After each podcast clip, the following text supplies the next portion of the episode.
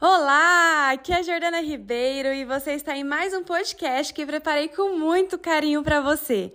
Eu espero que esse áudio te ajude a chegar mais perto da remissão da fibromialgia sem remédios, te proporcionando mais leveza, felicidade e qualidade de vida.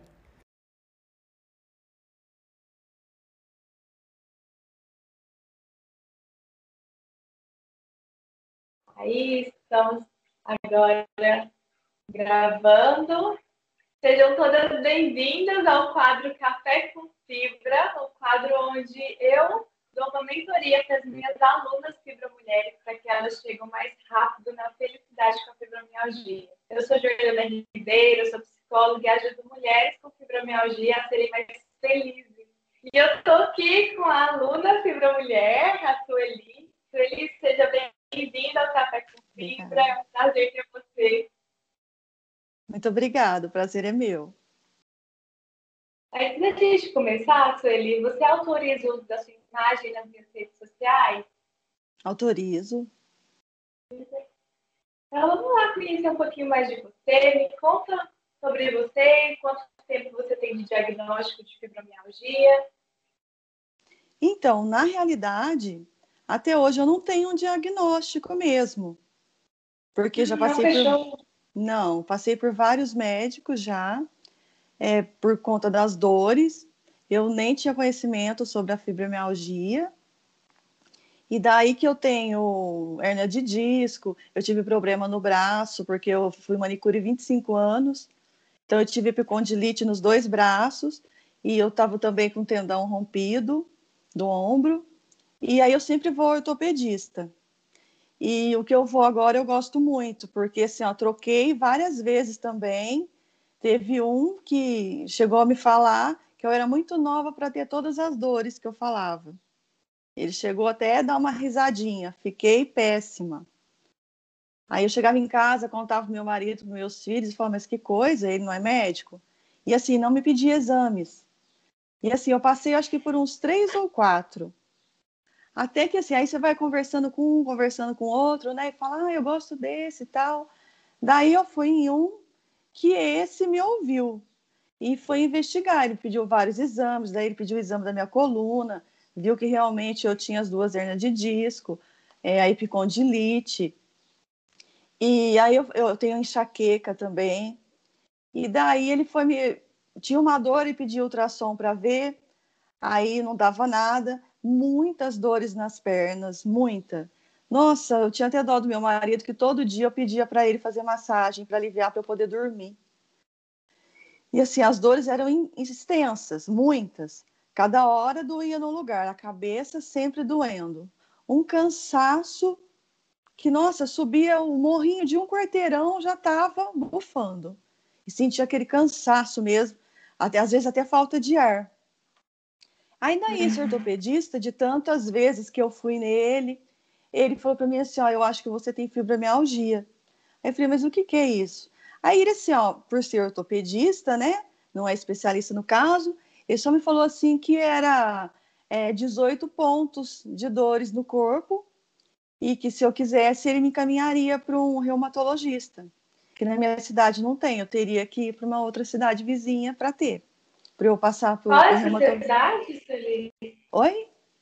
Qual que é a sua cidade? Mococa, interior de São Paulo. Ah. Uhum. Aí aqui não tem, aí eu tenho que ir em Ribeirão Preto. Aí eu fui, por dois anos eu tratei com uma, que ela me pediu vários exames também, de reumatismo, pediu ultrassom também, é, aquele exame do choquinho nas pernas sabe? Que eu não me lembro o nome agora. E assim, ó, todos não davam nada. E ah, antes de eu ir nela, o, o meu ortopedista já me passou a pregabalina, que era para aliviar as dores. Daí eu passei isso para ela, ela falou que poderia continuar com a pregabalina mesmo, e daí dois meses voltar. Daí dois meses eu voltava, ela me examinava, quase não conversava, nunca me explicou o que seria a fibromialgia. Eu que ficava me perguntando e ela só anotava, anotava, escrevia, escrevia e falava assim: continua com a pregabalina, vou te pedir mais uns exames. Eu fiz tantos exames que eu nem me lembro. E todos não dava nada. Aí eu fui nela por dois anos. Daí eu voltei no meu ortopedista e as dores continuavam. É, por um tempo eu fiz hidroginástica me ajudou bastante, que é a única coisa que ela me falou, que atividade física era ótimo para as dores, que seria o meu melhor remédio. E aí começou a pandemia, eu parei, né? Que aqui na minha cidade está um caos agora. A Santa Casa está 100% ocupada. Então, assim, eu não saio na rua, a coisa mais difícil é sair na rua. Então, por conta disso, uhum. parei com as atividades, até com a caminhada também, porque tem muita gente fazendo sem máscara, eu fico com medo também. E daí, uhum. que por dois anos eu fui nessa médica e que não resolveu nada. Daí eu voltei no meu ortopedista com muitas dores. Ele falou assim, ó, se você não fizer um tratamento com, com reumata, não vai resolver teu problema, porque eu tenho certeza que é fibromialgia que você tem. Aí eu falei assim, mas então senhor pode me dar encaminhamento para outra? Porque eu não gostei dessa. Ele falou assim, não, você está no teu direito, lógico, se não deu certo, você procura outro. Aí me deu a relação dos médicos, consegui com um. Aí eu fui, só que daí, nesse intervalo, eu conheci você. Porque aí eu comecei a uhum. pesquisar sobre fibromialgia. Aí um dia apareceu um vídeo lá, Jordana Ribeiro. Falei assim, comecei a ler. Quer dizer, nem precisei ler, porque são todos vídeos, né? Falei assim, ah, essa vai me ajudar. E comecei. Aí pedi para te seguir no Instagram, comecei a ver teus vídeos. E aí teve as aulas gratuitas no começo, né? Eu participei também, foi aí que eu conheci o que era fibromialgia. E assim, não tinha noção dos meus sintomas, de vários, vários sintomas que eu já tinha e não sabia que era da fibromialgia. Eu ficava, me dava uma dor diferente, eu ficava, nossa, o que, que é isso? Morria de medo. E todos aí te conhecendo, que eu fui conhecer o que era fibromialgia. Daí chegou o dia de eu ir no médico de novo, o novo, que eu, que eu tinha marcado, demorou para consulta, foi dois meses de espera. Daí que eu fui, chegou lá, ele, muito descontraído, começou a conversar comigo e foi me contando tudo tudo o que eu já sabia que aprendi com você. Quer dizer, tudo que ele me falou, 80% eu já sabia. Aí eu falei de você para ele, ele até se interessou e falou que era isso mesmo, que eu estava no caminho certo, só dependia de mim. Que precisa da ajuda de uma nutricionista, de uma psicóloga, de um médico, né? E aí ele me ele aumentou a dose da pregabalina também, que ele falou assim que eu estava tomando só 50 miligramas e falou que não resolvia. Aí ele passou para 75 à noite e pediu para eu tomar 50 de manhã. E não me pediu exames, nada, nem viu meus exames anteriores, que eu levei todos, mas não precisou. Uhum. E assim, ah, daí ele, eu não me lembro agora, que ele disse que era presidente, não sei das contas lá, sobre fibromialgia lá em Ribeirão Preto. E ele falou assim: ó, então eu vou, eu vou fazer uma fichinha. Brincou comigo, você vai ficar fichada. E fez 30 perguntas para mim. E eu tinha que responder de 1 a 10 sobre dores, os sintomas. E assim, eu me encaixei em quase todos, que é todos que você já ensinou para gente. E aí eu falei de você, como funcionava. Ele falou que eu estava no caminho certo, que só dependia de mim mesmo, que era para eu fazer atividade física, perder um pouquinho de peso, que eu estou acima do peso, que isso atrapalha também. E aí agora também eu, já estou melhorando a alimentação. Até lá no desafio que eu estou participando, eu não coloco nada de alimentação porque eu estou péssima. Mas eu já agendei a nutricionista dia 3 agora do mês que vem é muito boa aqui em Mocó, que eles falam muito bem dela, que ela é bem radical. Eu falei, é isso que eu preciso. E já aprendi que eu vou falar para ela que a minha procura é aprender a comer sem o glúten e aprender a comer mais fibras. E que eu preciso perder peso, mas principalmente pela minha saúde com a fibromialgia. E daí vamos que vamos.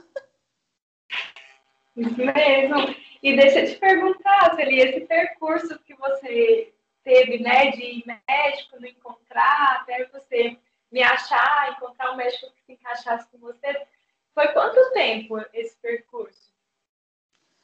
Olha, eu te encontrei agora em, em finalzinho de outubro, mas esse percurso uhum. de médicos tem uns cinco anos. Cinco, cinco anos, anos. Cinco anos que veio assim piorando as minhas dores. Olha só, e sem ninguém te dar uma resposta. Isso. Fui encontrar as respostas com você. Oi? E como que você se sentia por cinco anos sem respostas? Péssima, péssima, péssima. Eu cheguei a pensar que eu tivesse com depressão. E assim, eu acho que na realidade eu estava mesmo, mas eu lutava contra. Então, assim, eu falei dos meus uhum. cachorros, né? Que eu tenho três cachorros aqui, eles são a minha terapia. E tem meus filhos também. O meu marido me ajuda muito. Ele é meu segundo marido, tem 11 anos que eu tô com ele. Então, assim, ele é o oposto do primeiro, porque o primeiro foi um caos. Eu acredito que eu já comecei a desenvolver lá, porque eu tenho, eu tenho pressão alta, eu tenho hipoglicemia, eu tenho tireoide, eu tenho uhum. rosácea, porque eu passei aqui uma basezinha para parecer mais bonitinha, mas eu fico toda uhum. vermelha, toda inflamada. São todas doenças crônicas, né? Então, assim, ó, eu fui uhum. casada há 17 anos, casei muito cedo, com 18 anos. Eu casei porque estava grávida e minha filha tem 28, 28 anos hoje. Então, há 28 anos atrás, o meu pai era muito rígido, então eu tive que casar. Conheci, é, me casei sem conhecer direito. E fui empurrando com a barriga. Aí, depois de nove anos, eu tive meu segundo filho. E as coisas foram só piorando. Era altos e baixos, altos e baixos.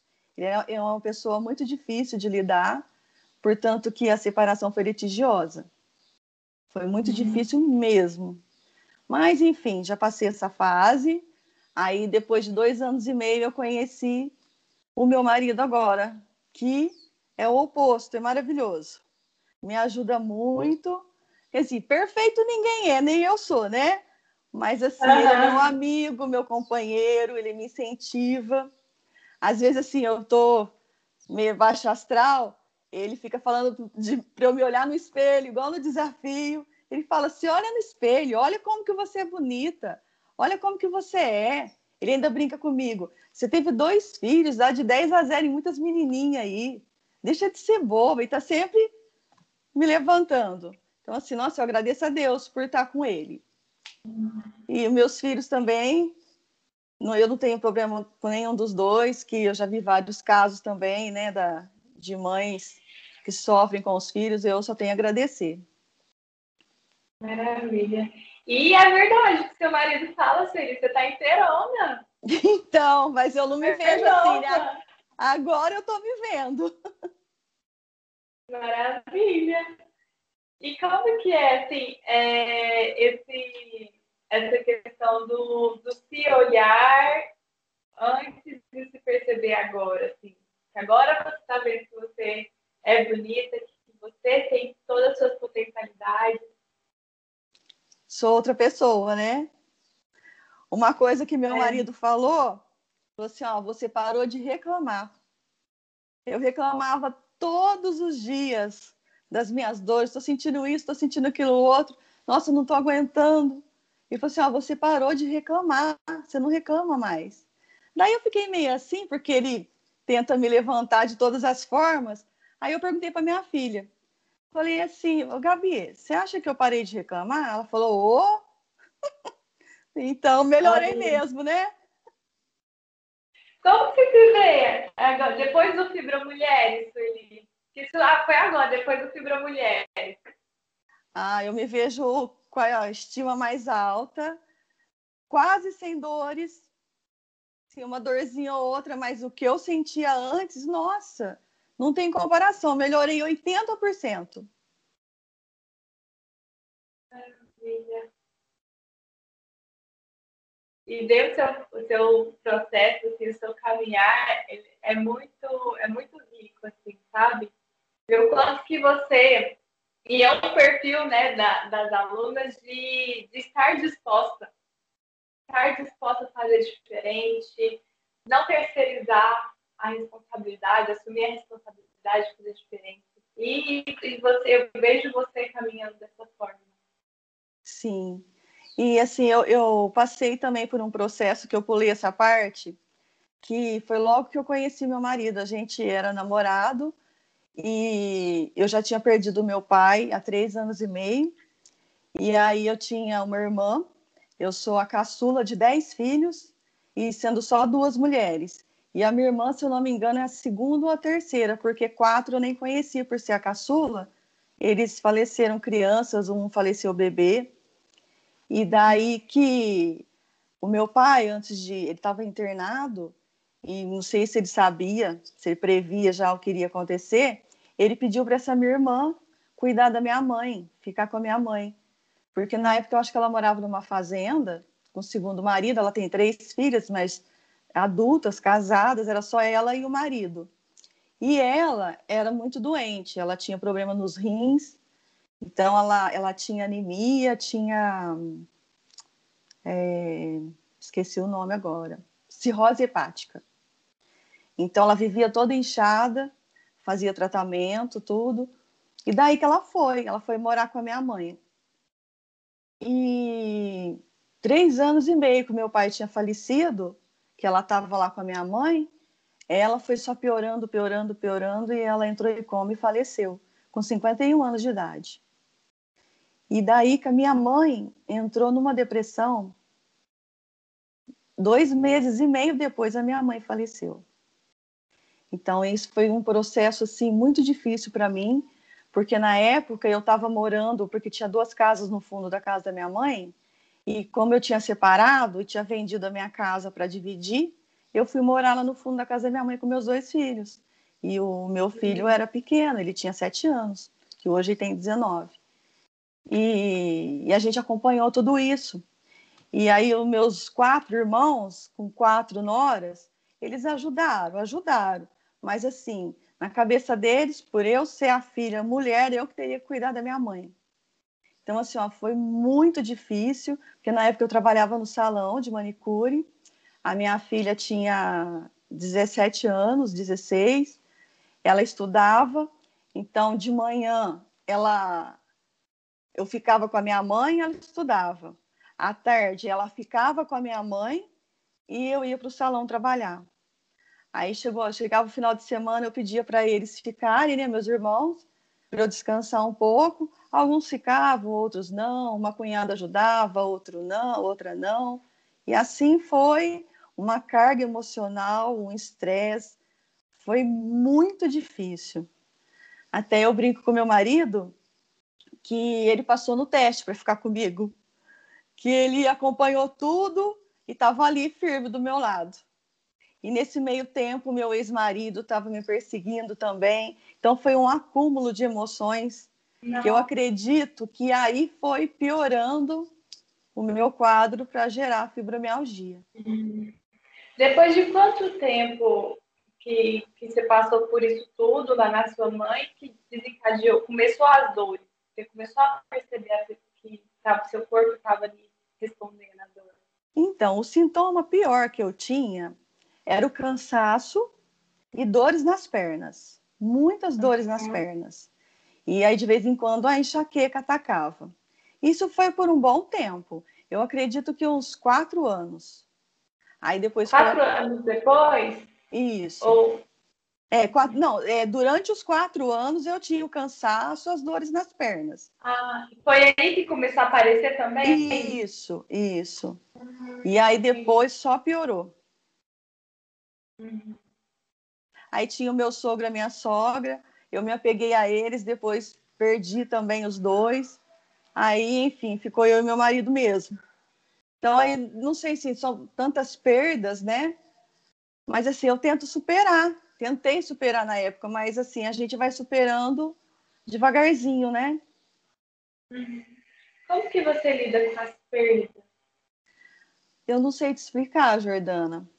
Porque assim, ó, é uma coisa bem difícil. Eu sinto muita, muita falta do meu pai. Já tem 12 anos que ele faleceu. Mas a, da minha mãe, às vezes, parece que eu ouço ela me chamar. Não tem um dia sequer que eu não me lembro dela. E se eu vejo uma foto dela, uma lembrança dela, assim, as lágrimas escorrem. Da minha irmã também. Eu era muito apegada à minha irmã. Por um bom tempo, por um bom tempo, parecia que as duas tinham feito uma viagem que ia voltar. Ficou isso na minha cabeça, que elas tinham de fazer uma viagem que ia voltar. Mas nunca voltou, né? Uhum. E as coisas vão acontecendo, aí é a correria do dia a dia, né? Os meus filhos, os meus cachorros, vou trabalhar e faz isso e faz aquilo. Você vai, mas de vez em quando vem à tona. Foi quanto tempo depois que sua irmã faleceu, que sua mãe faleceu? Dois meses e meio. Dois meses e meio? É. Ela entrou numa depressão de não comer, de não tomar banho. E assim, de problema de saúde, ela tinha marca-passo no coração, mas que estava tudo certinho, e tinha pressão alta. Ela entrou em depressão mesmo. Uhum. E aí, o, o, atestado de óbito dela foi o quê? Ela faleceu de quê? Foi parada cardíaca. Foi mesmo? Então, ela ficou internada, acho que 13 dias. E ali ela só dormia, só dormia. Aí chegou um dia que eu cheguei, a minha filha chegou para eu ir embora do hospital. A minha filha ficou lá com ela e de lá eu já descia para o salão para trabalhar. Mas assim, eu acho que eu andei, andei quatro quadras, a minha filha me ligou em pranto, que ela tinha acabado de falecer. Aí eu cheguei lá, voltei correndo, as enfermeiras estavam tirando os aparelhos dela, ela ainda estava quentinha. Eu nunca vou esquecer essa imagem. Foi bem, bem triste, nossa. Não gosto nem de lembrar. Qual parte do seu corpo mais dói, Sueli? As pernas. Melhorou muito, muito mesmo. Mas é as uhum. pernas. Uhum. Elas incham, me dói o joelho, dói a, o tornozelo, dói a canela, dói o pé. As duas pernas ou tem as duas. mais que a outra? Não, as duas. Uhum. Não deu tempo de despedir, parece, né? É. E o meu pai também. E assim, eu sonho com eles direto. Às vezes eu penso assim, será que eles vieram me visitar?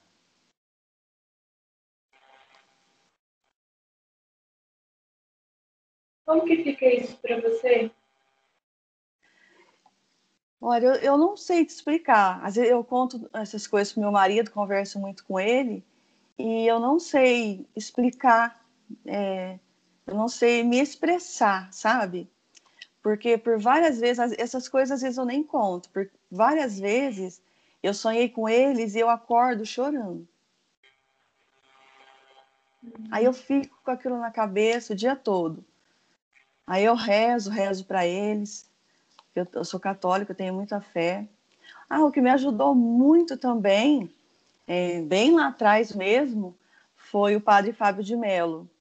Os livros dele li quase todos os livros. E o que, assim, parece que foi feito para mim foi um que chama Quem Me Roubou de Mim. Foi aí que eu criei a coragem para separar do meu marido, do primeiro. Eu estava presa ali naquele relacionamento 17 anos. Sueli, ficou algo para você falar para os seus pais? Dos meus pais? Não, só a saudade mesmo. É saudade? E fica um pouquinho, vê se aparece uma vontade de falar alguma coisa ou outro sentimento. Assim, ó, quando eu perdi o meu pai, eu sofri muito, muito.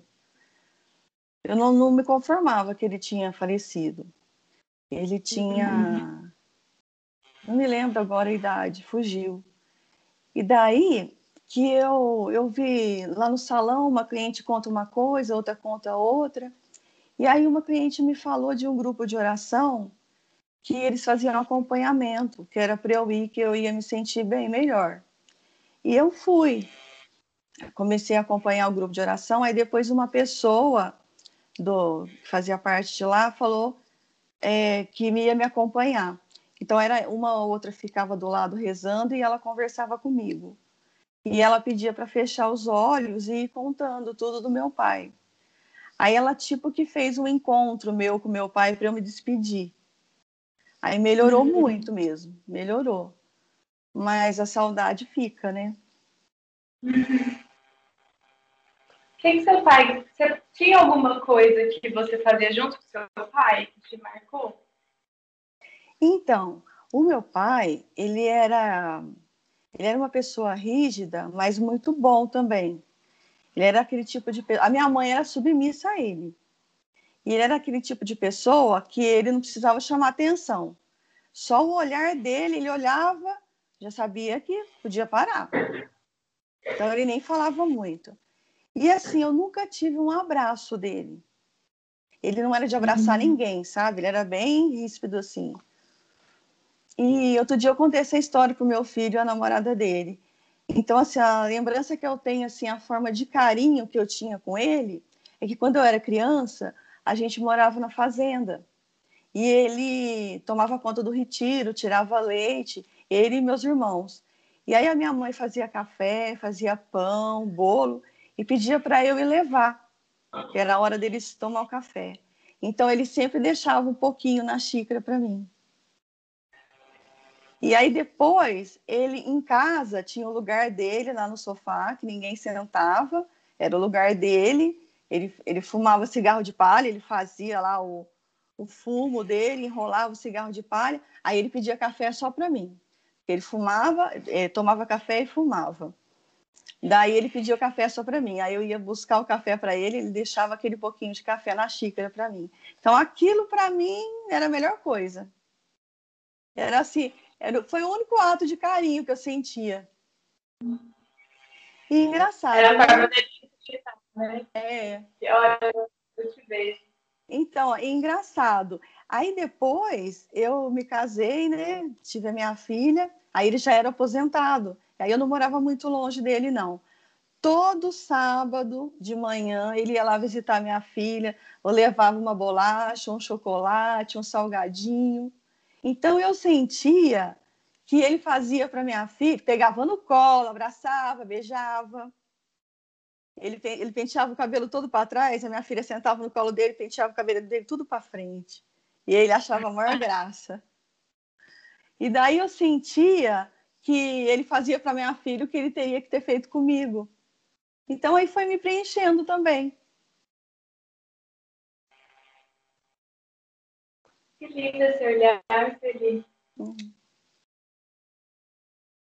O que você acha que você pode fazer hoje em vida para honrar o seu pai? Seguir os ensinamentos deles, dos dois, do meu pai e da minha mãe. E eu passei isso para os meus filhos. Tudo que eles me ensinaram, eu passo para os meus filhos. Às vezes passo até para o meu marido, que ele foi criado de uma outra forma totalmente diferente. Ele fala que ele aprendeu muito comigo. Um exemplo assim, falar palavrão. A gente não podia falar palavrão de jeito nenhum. Então, meus filhos, quando eu era pequeno, aprendia na escola, chegava em casa, achava engraçado, falava, aí eu contava o significado e falava, não é feio falar? Então, não tem por que falar essa palavra. E o meu marido falava assim, não de nervoso, era hábito qualquer coisa falava um palavrão. A família dele é assim, sabe? Aí ele parou, fui conversando com ele também, ele parou de falar palavrão. Então, assim, são vários ensinamentos que eu carrego para a vida toda e acredito que os meus filhos também vão carregar. Bacana. E que memória que você tem? Você contou com seu pai e com a sua mãe. Que memória que você tem, assim, que vocês faziam juntos? Então, a minha mãe era o oposto do meu pai. Era de abraçar, de beijar, falar que amava. E assim, eu fazia as unhas dela. Ela adorava fazer pé e mão. Tinha que fazer pé e mão toda vez. Ela não aceitava fazer só a mão. Eu pintava uhum. o cabelo dela. Ela era, era, eu sou um pouquinho diferente dela nesse ponto. Ela colocava presilha no cabelo, brinco, correntinha, anel, pulseira. Ela estava sempre vaidosa, toda vaidosa. É. E aí, qualquer pessoa que ela encontrava, oi, tudo bem? Era... Abraçava, três beijinhos. Os meus filhos adoravam. A, a minha menina, quando era pequena, aí chegava lá, ela falava assim, oi, filha, você vem ver a avó? Abraçava, falava assim, oh, é. ah, era tão engraçado. Aí depois, agora no finalzinho, né? eu me sentia a mãe dela, que eu tinha que cuidar dela. Falei assim, o papel se inverteu. Mas dela, assim, era totalmente. Ela era o inverso do meu pai, muito carinhosa, muito amorosa. Às vezes, no final da vida dos pais, é, os filhos eles precisam tomar algumas decisões, algumas rédeas para esse cuidado, né? E acaba que inverte um pouco de papéis por conta do cuidado. Mas dá para cuidar dos pais sem deixar de ser filho. Ah, sim. E, e aí você, e é bom que você fique com registro aí dentro de você essa memória da sua mãe sendo mãe, né? Com esse cuidado, com essa vaidade, com com essa, esse carinho, né, que ela trouxe, que te ensinou também, que você leva para os seus filhos. E através disso, eu estou te perguntando, né, o que, que te marca dos dois, para que você possa internalizar e acolher a sua saudade. Sim. Quando a gente perde é, alguém, a gente fica. Tem momentos, né? Tem dias que está tudo ok, mas tem uma data, um cheiro, uma comida que remete àquela pessoa e bate aquela saudade, né? Às vezes um aperto no peito. Mas aí quando a gente lembra que essa pessoa está dentro de nós, através dessas memórias, através do nosso DNA também, é, isso aconchega. E olha só o quanto você está honrando seus pais na vida. Sim. Eu tenho certeza que eles, independente de onde é que eles estejam, eles estão felizes de te ver feliz e buscando a felicidade. Sim.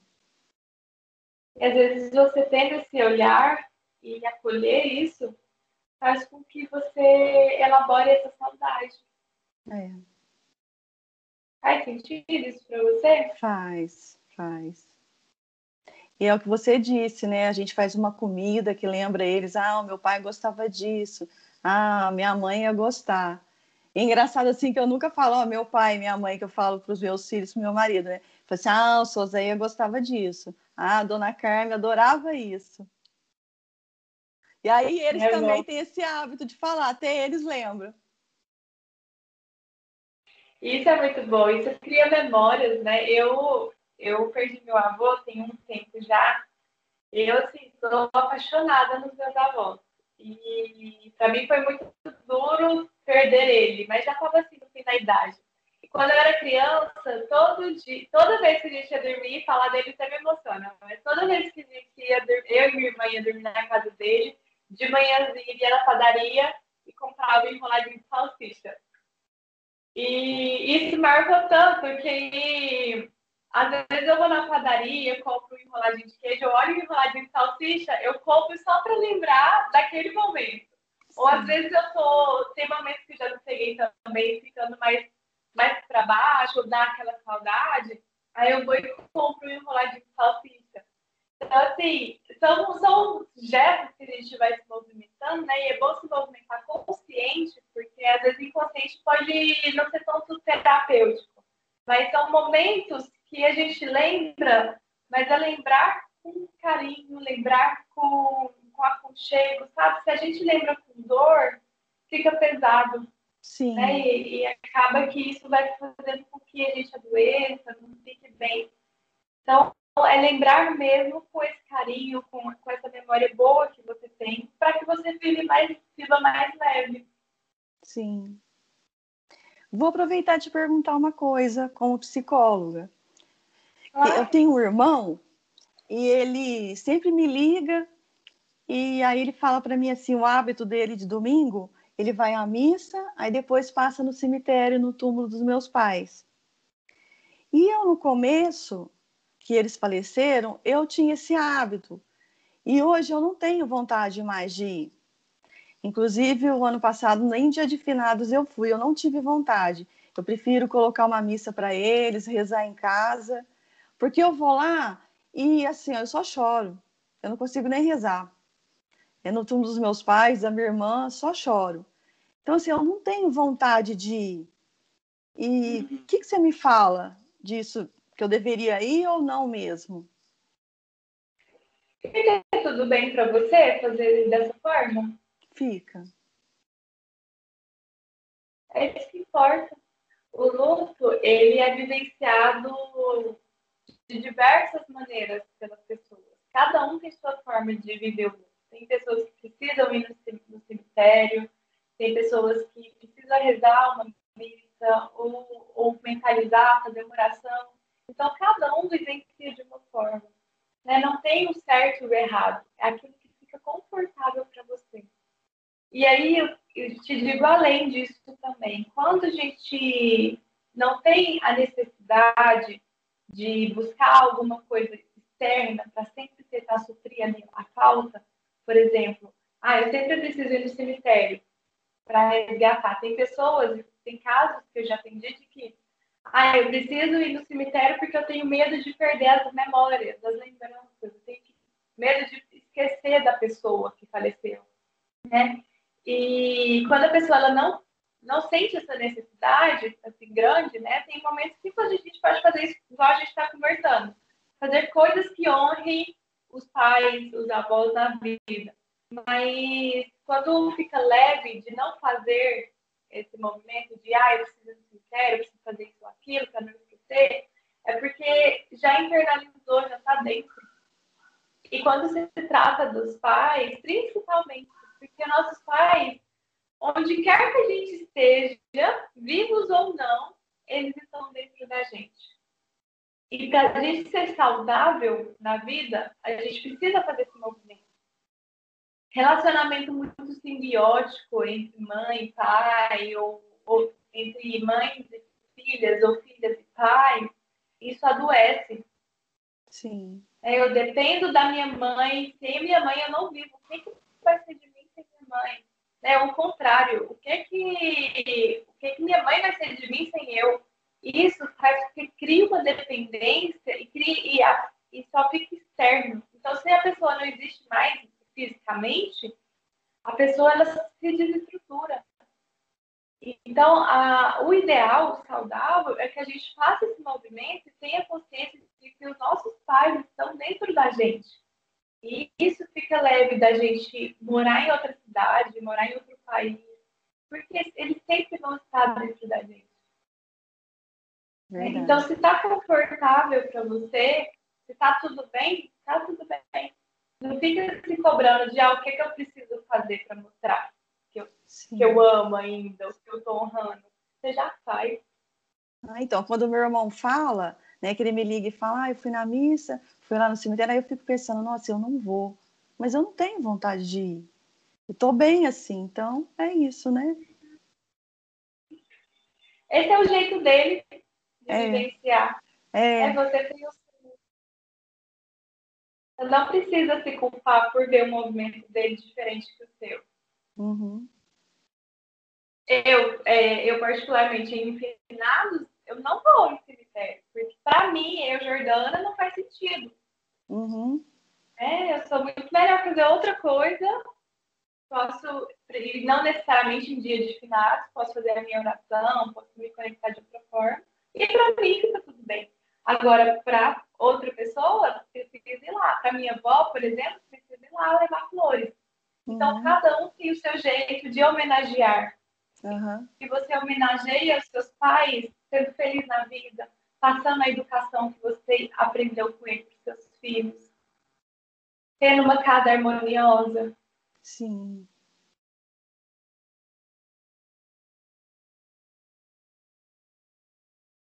Como que fica isso, Eli? Ah, eu tô bem.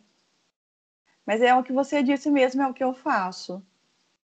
Eu, assim, aqui dentro de mim tá, tá bem assim. Então. É uma coisa que eu falo muito para vocês, alunas, né? Dessa questão de perceber o que que fica, o que que faz sentido para vocês. Que às vezes geram muitas culpas de pessoas que faz de um jeito, fala de outro jeito, ah, fulano fez daquele outro jeito lá. Então, o que, que ele vai pensar de mim se eu fizer de um jeito diferente? É. Né?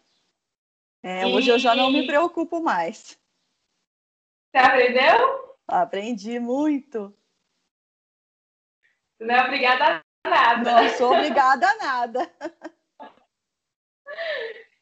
E é muito isso, né? Porque o outro tem a vida dele, tem as crenças, as construções dele. Como que a gente vai se encaixar numa coisa que faz sentido para ele, não para gente?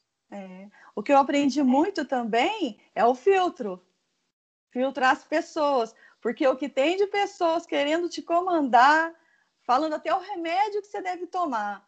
Falei, nossa, acabou, isso acabou. Blindei a mente.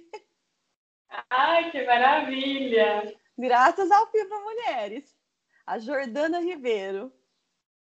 Ai, que bom, fico feliz demais, Felipe. Tá lembrado do dia que eu comentei lá, não me lembro onde foi, que eu falei que você. Meus cachorros estão latindo. é, que eu falei que você foi um anjo que apareceu na minha vida. Tá lembrada que eu te disse isso? E uhum. foi mesmo. Foi com você que eu conheci o que é a fibromialgia e como eu posso me cuidar e ser feliz realmente, ser mais leve com a fibromialgia. Agradeço muito. Ai, eu fico muito feliz e eu agradeço poder fazer parte. Isso tudo foi possível porque você permitiu. Sim. É, eu pude acessar, eu pude te ensinar, é de mostrar ferramentas e que você permitiu acessar essas ferramentas que, que, eu, que existem em você, em você, que eu só mostrei. Né? Senão, é, nada faria sentido. Sim. Então, você tem muito mérito de perceber, não, eu, eu quero, eu vou atrás, eu vou fazer acontecer. Diferente de mulheres que acham, ah, felicidade, tem como ser feliz, tem que sofrer mesmo, né? E, e isso tudo é balela. E não vão atrás, não buscam. É. É verdade. Teve algum momento que você me viu, Sueli, e desconfiou, achou que ah, isso aí tá muito estranho, tá muito bom pra dizer a verdade? Pior que não, eu acreditei mesmo em você, eu confiei. Desde o primeiro vídeo, portanto que eu fui lá no Instagram e fui vendo os outros. Que maravilha! Fico muito feliz de caminhar com você. Você está fazendo um caminho muito lindo, viu? E você está no começo, tem muita coisa que, muita coisa boa que te aguarda.